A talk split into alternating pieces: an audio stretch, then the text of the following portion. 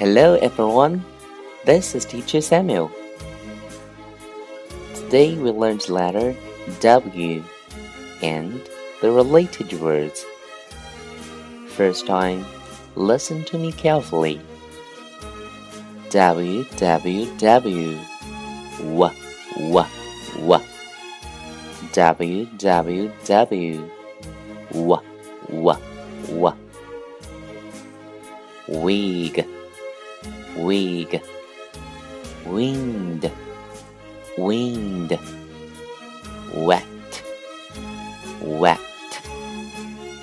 Okay this time read after me. W w w. W w w. Wig. Wind wet Okay, this time we're going to spell the words. W, I, G, wig. W, I, G, wig. W, in, d, wind.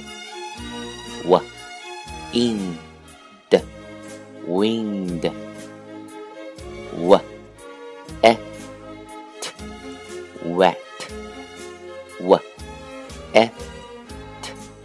Wet. That's all for today. See you next time